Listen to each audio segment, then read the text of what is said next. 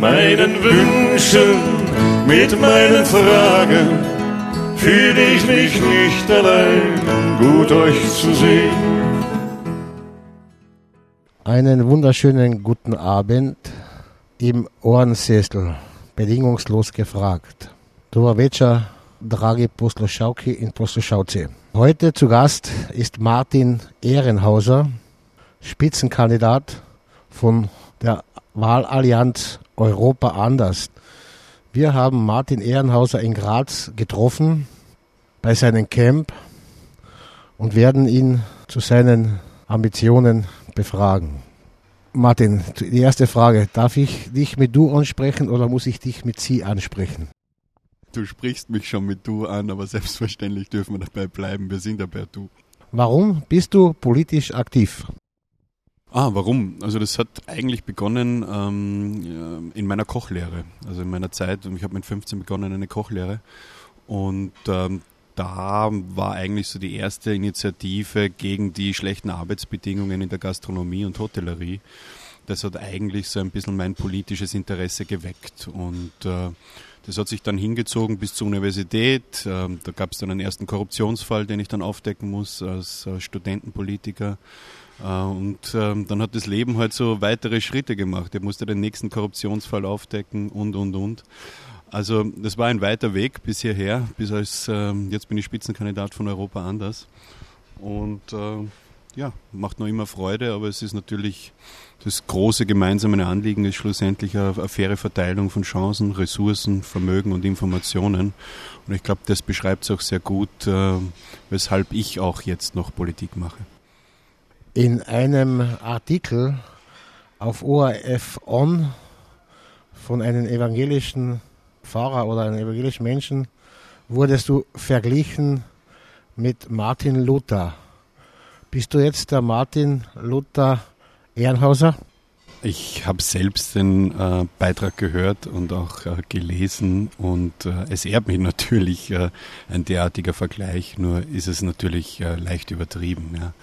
Also ja, wir wollten natürlich ein Zeichen setzen. Ich glaube, dass es jetzt einmal wichtig ist, auch aufzustehen und äh, wirklich auch ein Symbol zu setzen und, und zu sagen Nein zu diesem großen Verbrechen, was da gerade stattfindet. Also die Art und Weise, wie wir die Banken retten auf Kosten des Gemeinwohls und dass wir gleichzeitig eine Sparpolitik machen, wo wir Sozialleistungen kürzen, wo wir die Löhne kürzen, wo wir unseren Sozialstaat abbauen.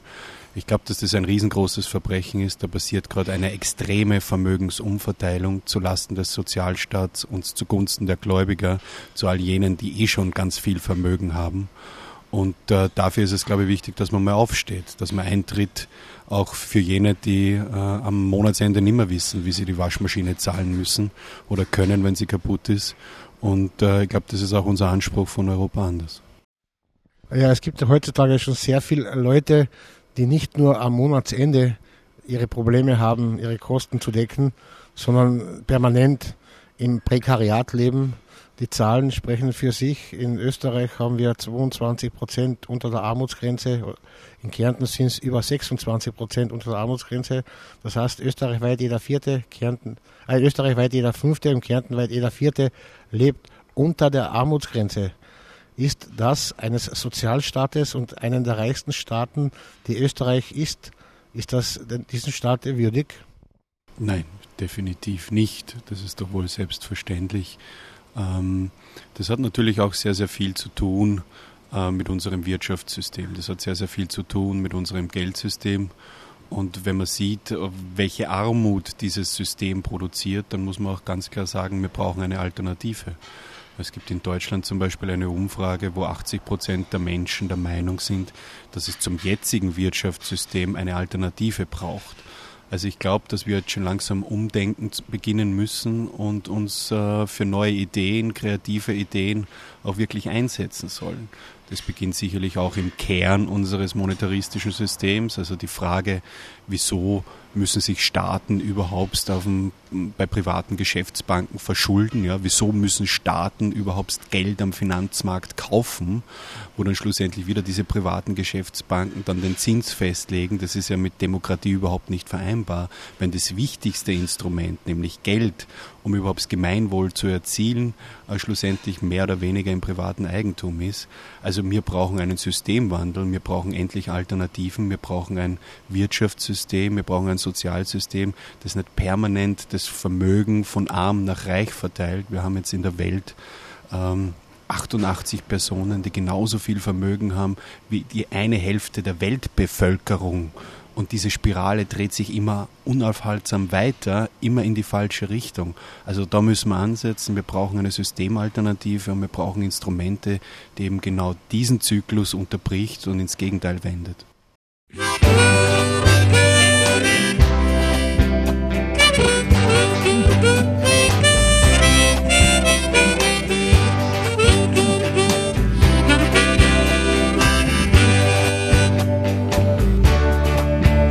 It's now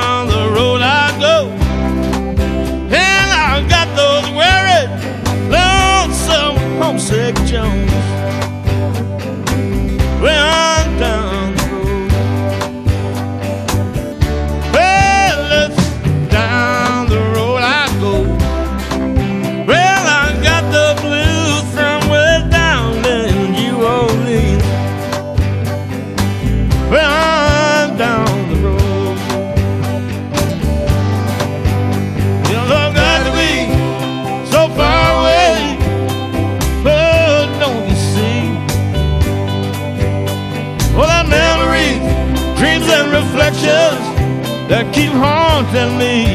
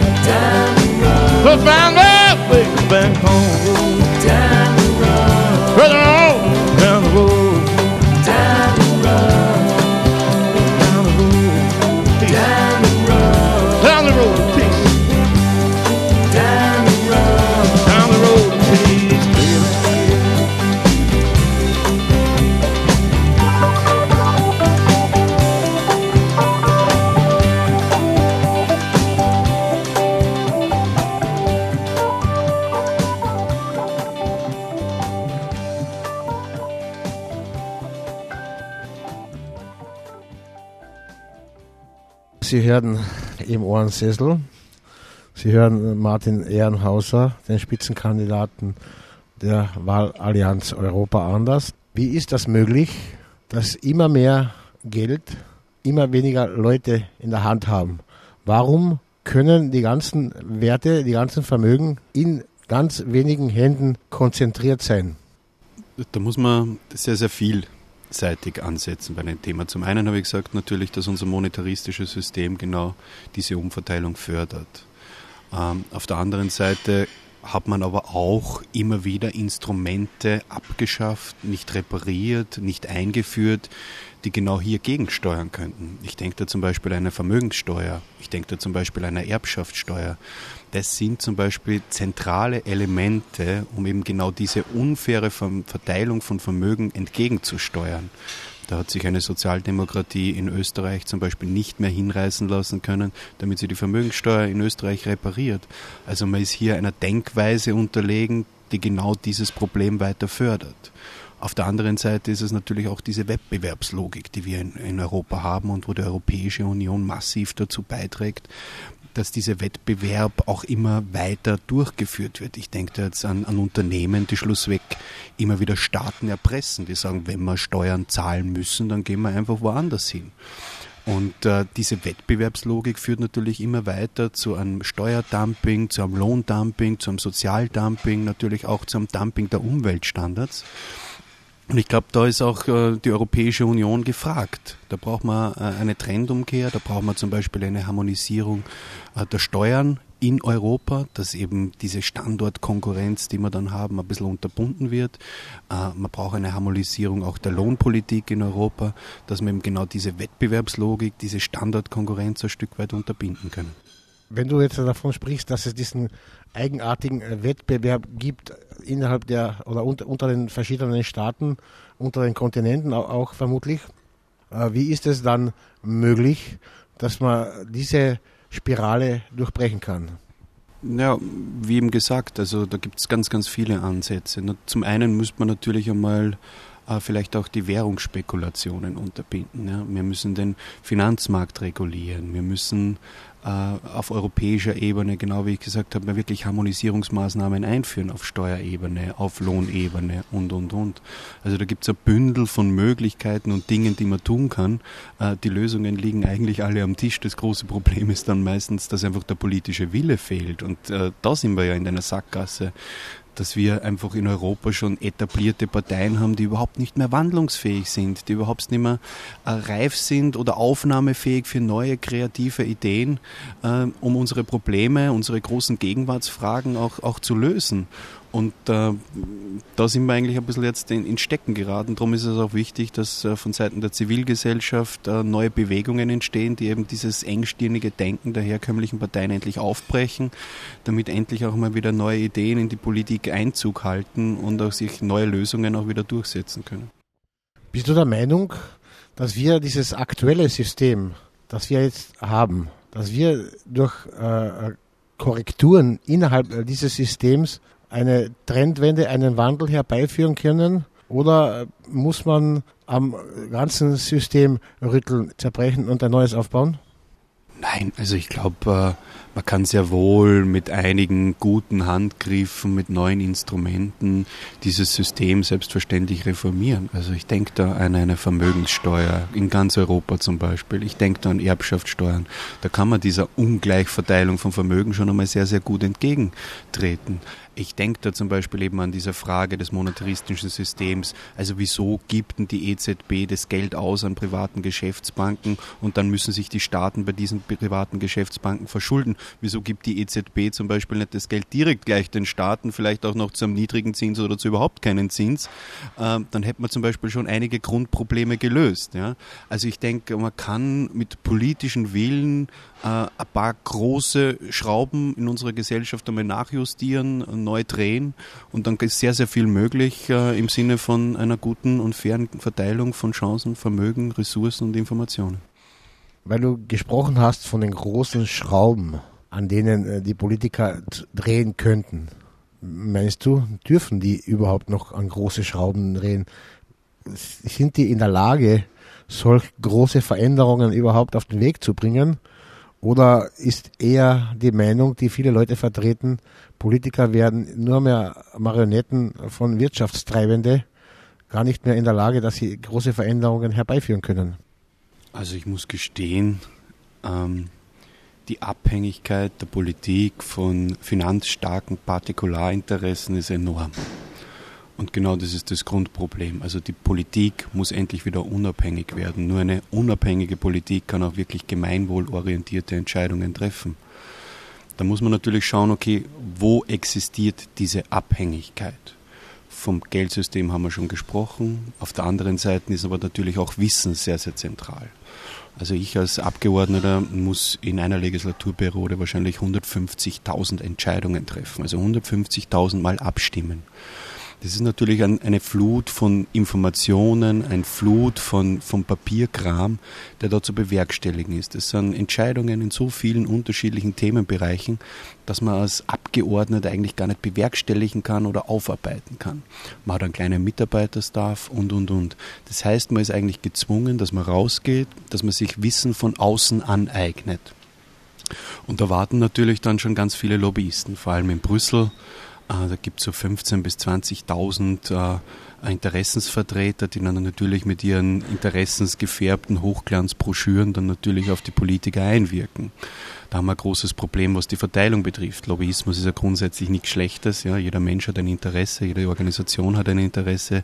Und es ist legitim, dass äh, diese dann versuchen, ihr Interesse gegenüber Politik zu artikulieren und auch durchzusetzen. Das Problem, was wir aber haben, dass ganz, ganz viele Unternehmensinteressen dort repräsentiert sind, aber gewerkschaftliche Interessen, Arbeitnehmerinteressen ganz winzig klein sind, auch was die Zivilgesellschaft betrifft, nur ganz, ganz marginal vorhanden ist in Brüssel. Und diese Interessensvertreter, diese schlechte Balance, die beeinflusst natürlich dann die Entscheidungen in Brüssel. Und äh, ganz klar, ja, da kommt dann raus, äh, was eben rauskommt, nämlich sehr, sehr wirtschaftslastige Entscheidungen, äh, große Entscheidungen im Sinne der großen Konzerne, im Sinne der transnationalen Unternehmen, im Sinne der Finanzmarktindustrie.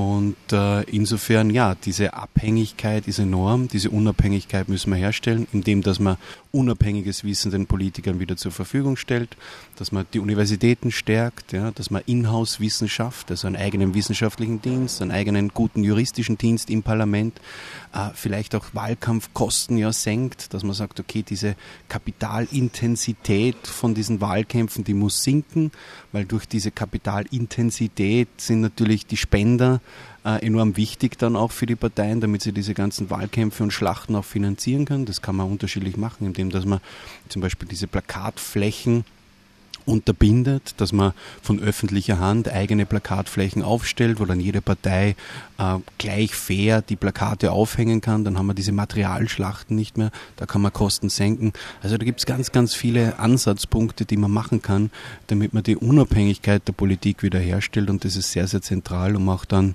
gemeinwohlorientierte Lösungsansätze zu implementieren.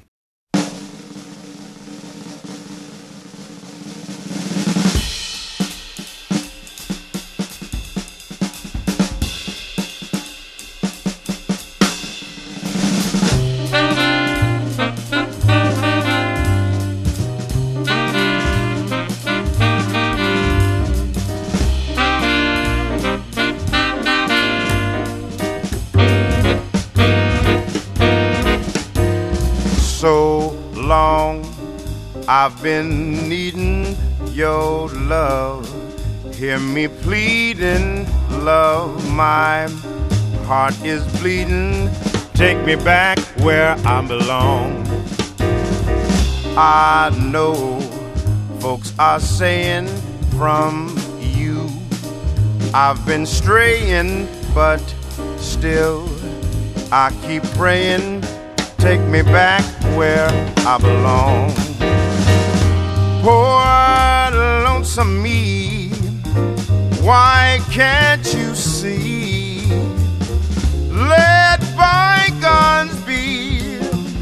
Take me back where I belong.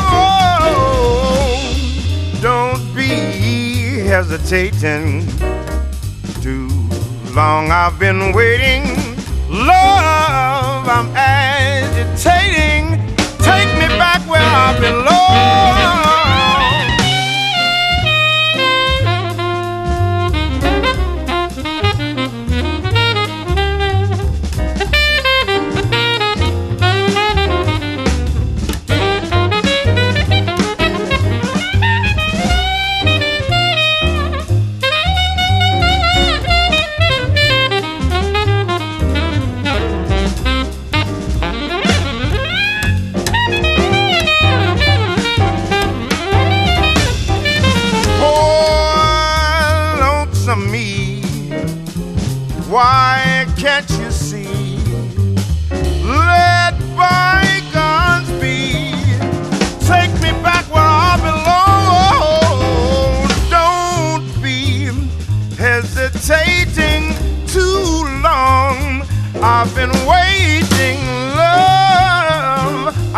Agitating.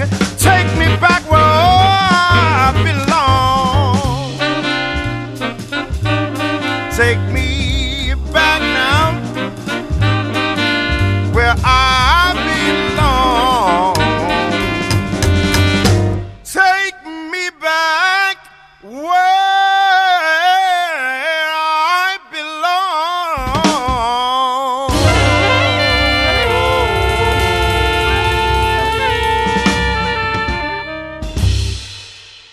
Ja, Sie hören noch immer im Ohrensessel.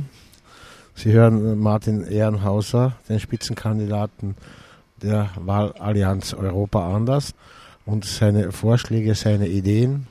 Und Sie können uns hören auf Radio Agora 105,5 Megahertz terrestrisch in Kärnten oder im Internet weltweit. Martin Ehrenhauser äh, kommt auch nach Klagenfurt, nach Kärnten. Er wird von 7. bis 10. Mai, von Mittwoch, den 7. bis Samstag, den 10. Mai, am neuen Platz in Klagenfurt kampieren. Am Donnerstag, den 8. Mai, muss er den Platz räumen, da es eine Landtagssitzung gibt. Und die Landtagssitzung bewirkt, dass eine Bannmeile 300 Meter rundherum im Umkreis des Landtages äh, gezogen wird, wo äh, Versammlungen verboten sind. Daher wird Martin Ehrenhauser zu dieser Zeit vor der Landesregierung äh, seine Zeit verbringen und vor der Landesregierung wird es auch eine Pressekonferenz geben. Dies passiert am Freitag, den 8. Mai.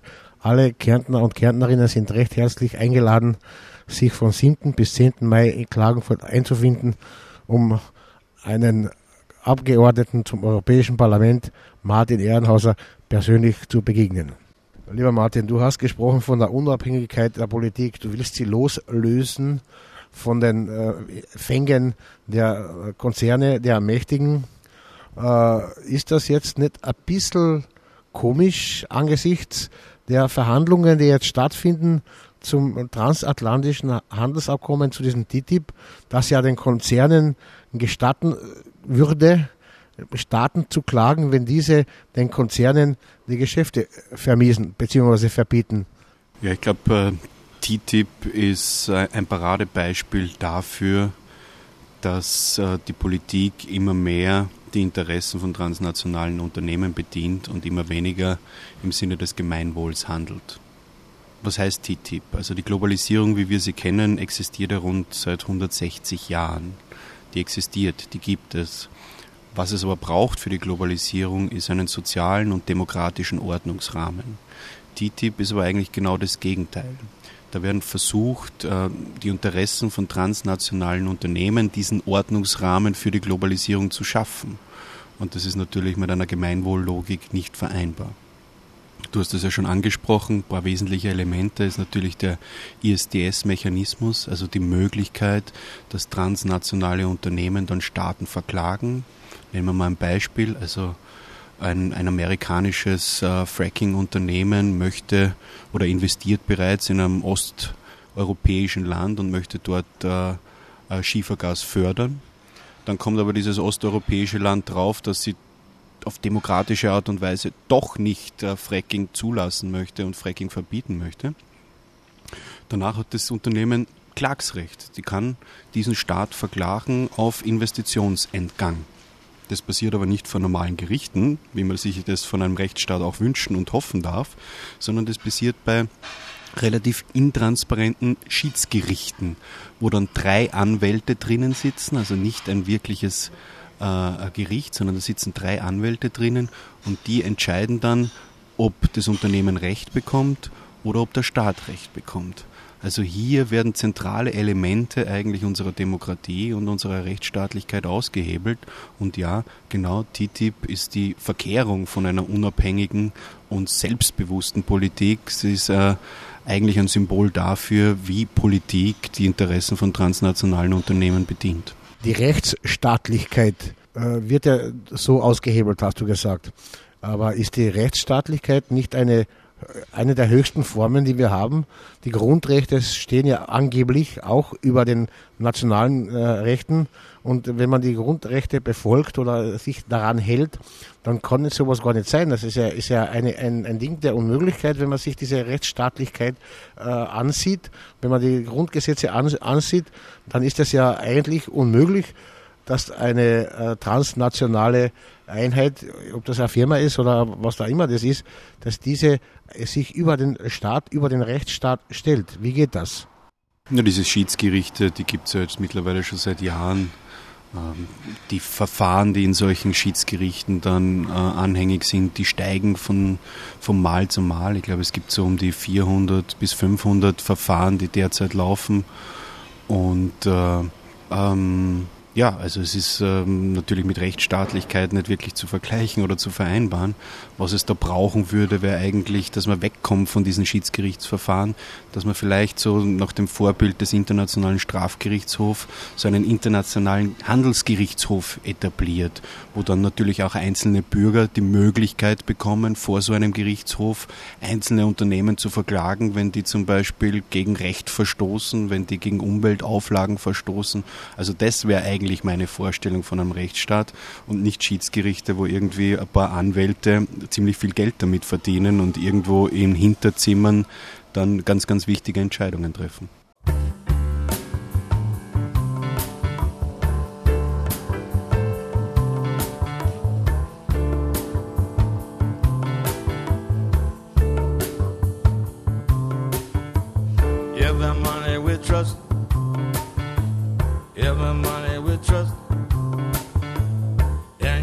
the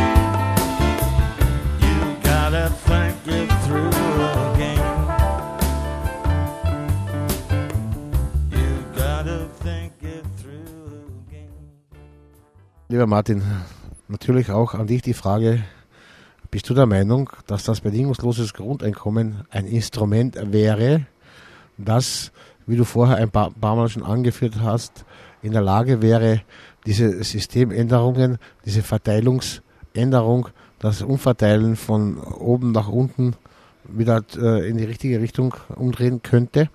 Ich glaube, die Idee, was hinter dem bedingungslosen Grundeinkommen steckt, äh, die ist natürlich absolut unterstützenswert. Und ich war ja, ich glaube, soweit ich weiß, der einzige österreichische EU-Abgeordnete, der auch die Europäische Bürgerinitiative zum BGE unterstützt hat.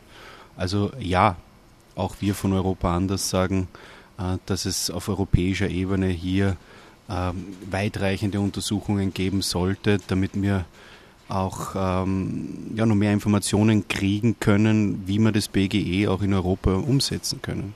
Ich glaube, dass man nicht zuletzt durch die technologische Entwicklung, äh, wo es immer mehr zu Automatisierung kommt von den Arbeitsprozessen, ähm, schlussendlich sehen muss, dass das ursprüngliche Konzept oder die ursprüngliche Definition von Arbeit einfach auch nicht mehr greift.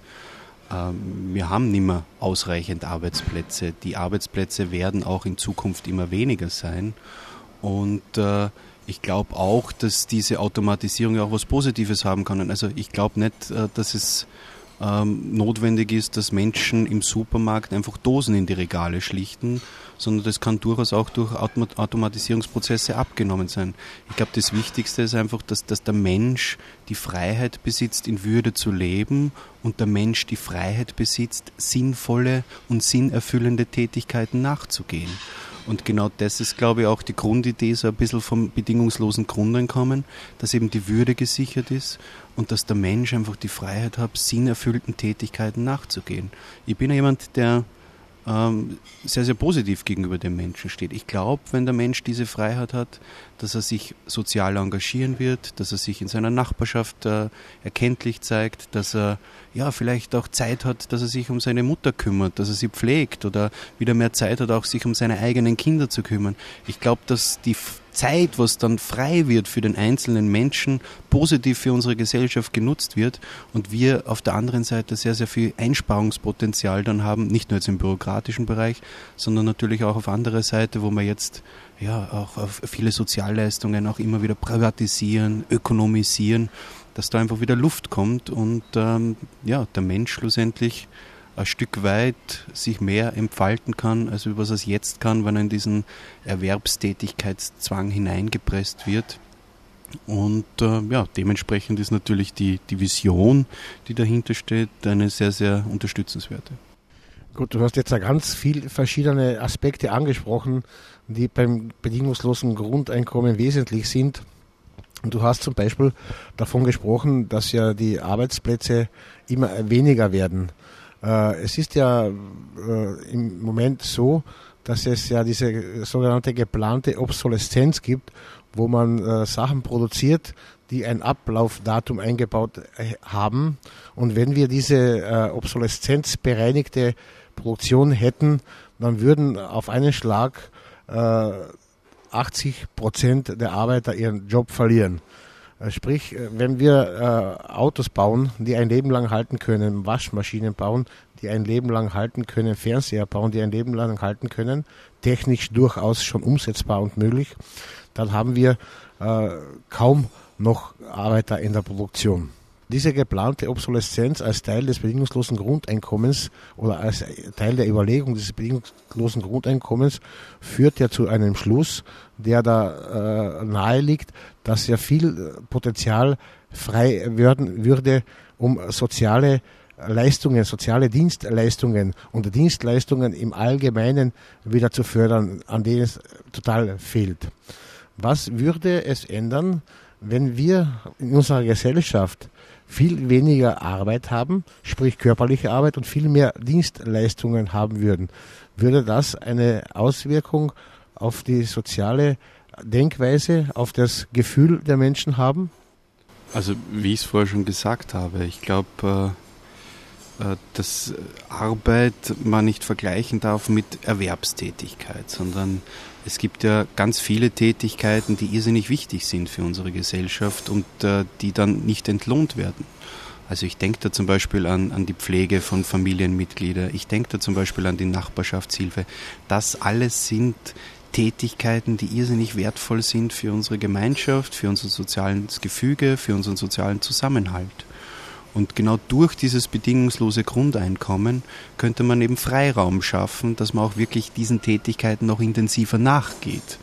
Und äh, das ist ja eins dieser Grundideen von diesem bedingungslosen Grundeinkommen. Die Frage ist halt nur immer, wie man das realisieren kann und äh, ob es einen politischen Willen gibt, auch diese Dinge zu realisieren. Wir haben ja jetzt ein, ein irrsinnig komplexes Gefüge an unterschiedlichen Sozialleistungen, äh, wo natürlich irrsinnig viele Leute daran verdienen, wo man sich eigentlich gar nicht mehr so wirklich auskennt, wer wann was kriegt und wer ist eigentlich zugangsberechtigt, wer fällt durch den Rost. Ja. Also da gibt es ja so viele Einfachsmöglichkeiten. Ja. Also durch das bedingungslose Grundeinkommen könnte man einfach auf einen Schlag dieses ganzen bürokratischen Dschungel einfach bereinigen und äh, die Würde des Menschen wäre einfach für jeden gesichert. Es fällt einfach keiner mehr durch den Rost. Also insofern ja, aber natürlich gibt es ein paar offene Fragen, die man auch noch diskutieren muss und äh, ähm, an der man weiter auch arbeiten muss. Aber von der Vision her natürlich ist es was Wunderschönes.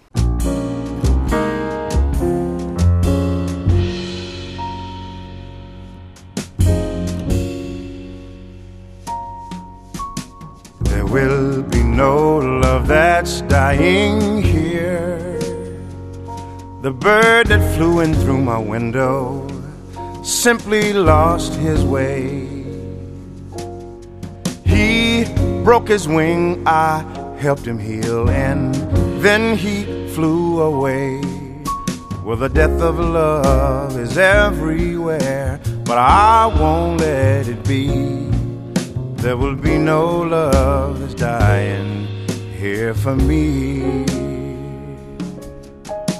There will be no love that's dying here. The mirror that fell from the wall was raggedy, that's all. It rests up on a rusty nail before it made us fall. Well, the bones of love are everywhere, but I won't let it be. There will be no love that's dying here for me. There will be no love that's dying here. For flowers in my Asian faces, not a sign we're dead.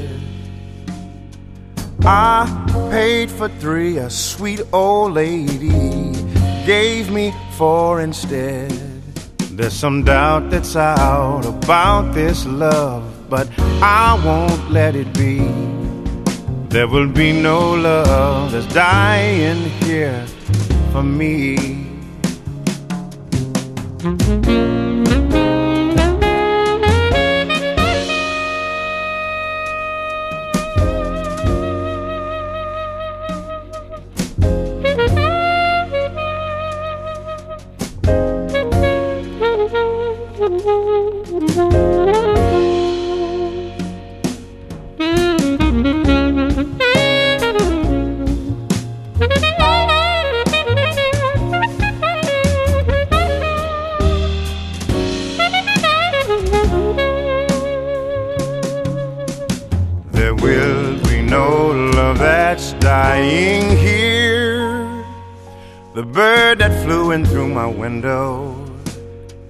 Simply lost his way.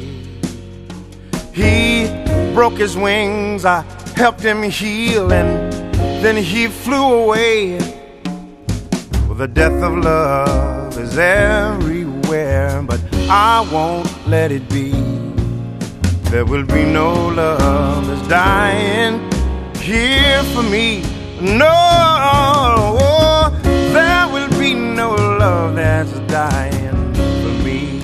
There will be no love that's dying for you and me. Oh, there will be no love dying here. No, not for me. There will be no love that's dying here. No, there will be no love that's dying here. No, no, no, no, no, no, no, no, no, no, no. There will be no love dying for me.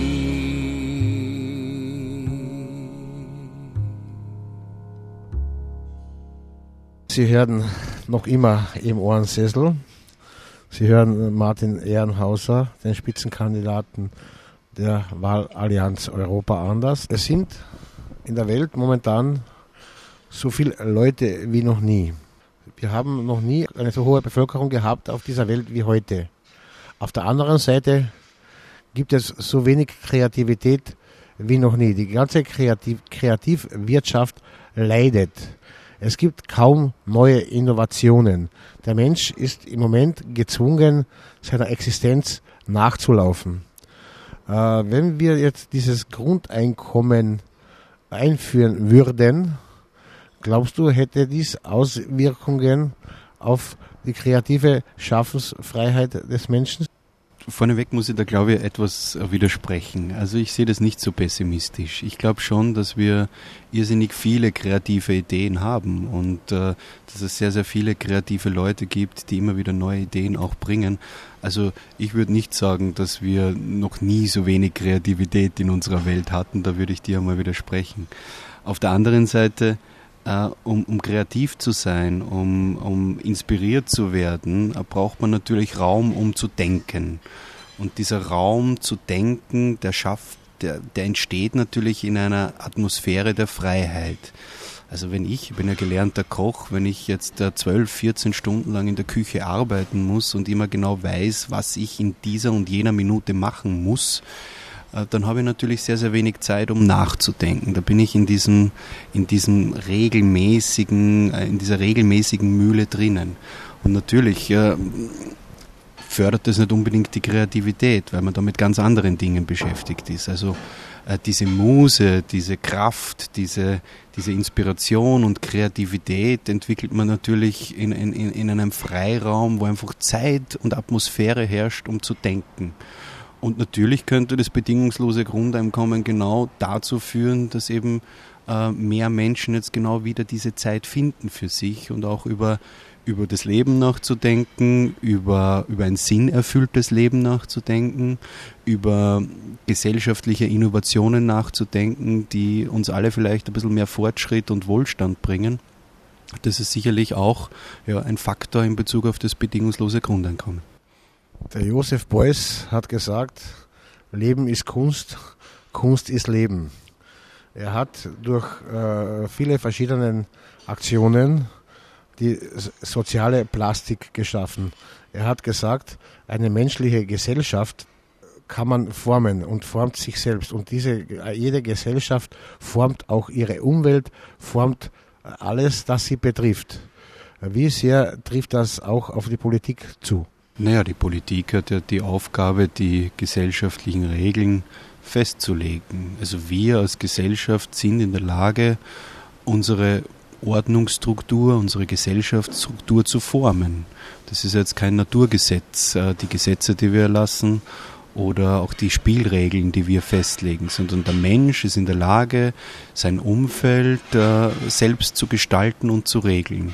Und das ist ja was Wunderbares. Ja. Das Problem ist immer nur, dass äh, vor allem jetzt in der Zeit halt äh, von diesem System jene profitieren, die sehr, sehr gut davon leben. Und äh, vor allem die, die sehr, sehr gut davon leben, werden aber immer weniger und jene, die von diesem System äh, nicht mehr profitieren, die einfach durch den Rost fallen, die werden immer mehr.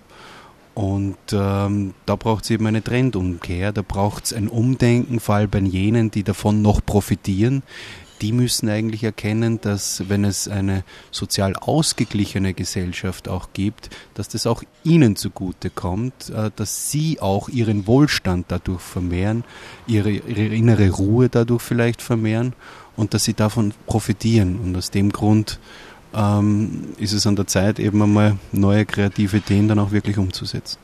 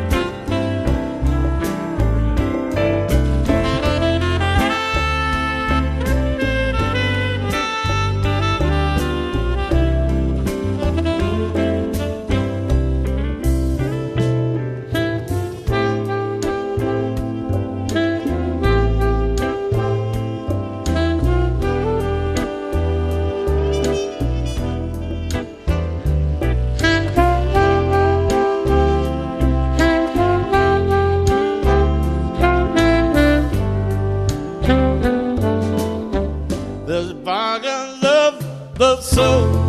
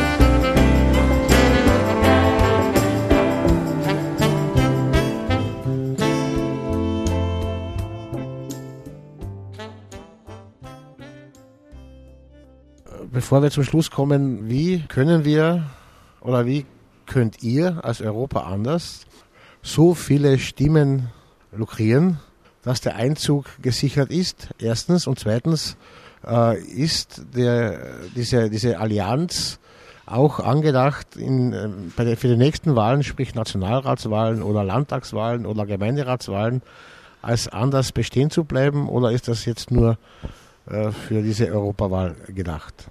Also zur ersten Frage.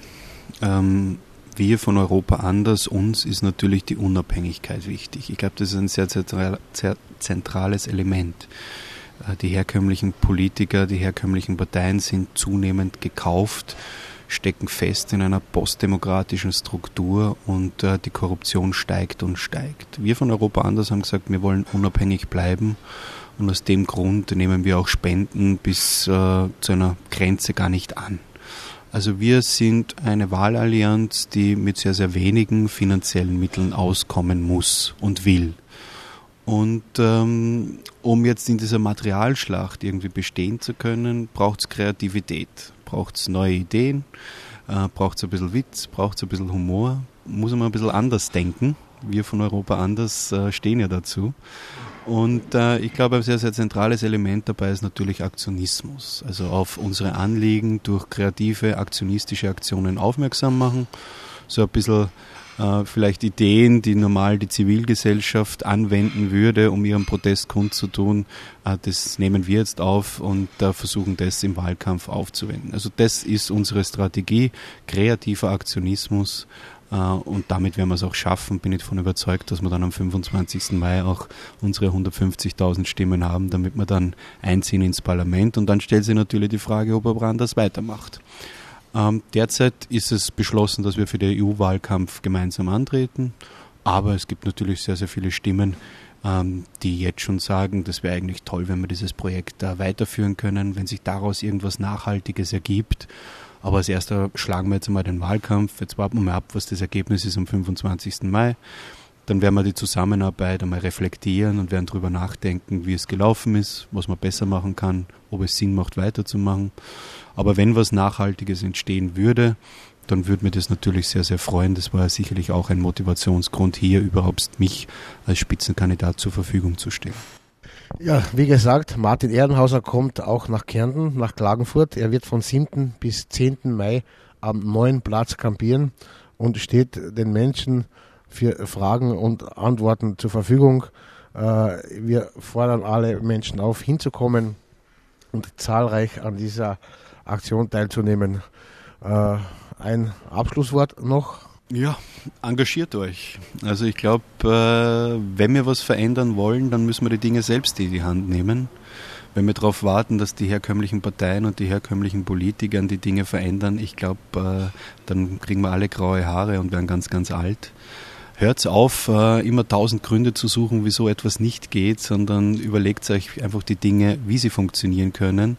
Arbeitet an Lösungen, engagiert euch, engagiert euch in der Zivilgesellschaft. Ich glaube, wenn wir eine lebendige Zivilgesellschaft haben, nicht nur in Österreich, sondern in Europa, dann können wir den Druck erhöhen auf die Etablierten und dann können wir sehr, sehr viel erreichen und äh, auch unsere Gesellschaft eine Spur besser machen, weil wir von Europa anders sind überzeugt, dass es anders werden muss, damit es gut wird und wir sind aber auch davon überzeugt, dass es anders werden kann und auch gut werden kann. Martin, ich danke dir recht herzlich für deine tollen Ausführungen, für deine tollen Anregungen. Sie hörten im Ohrensessel bedingungslos gefragt. Ich wünsche einen schönen guten Abend. Auf Wiedersehen und Wiedernähe.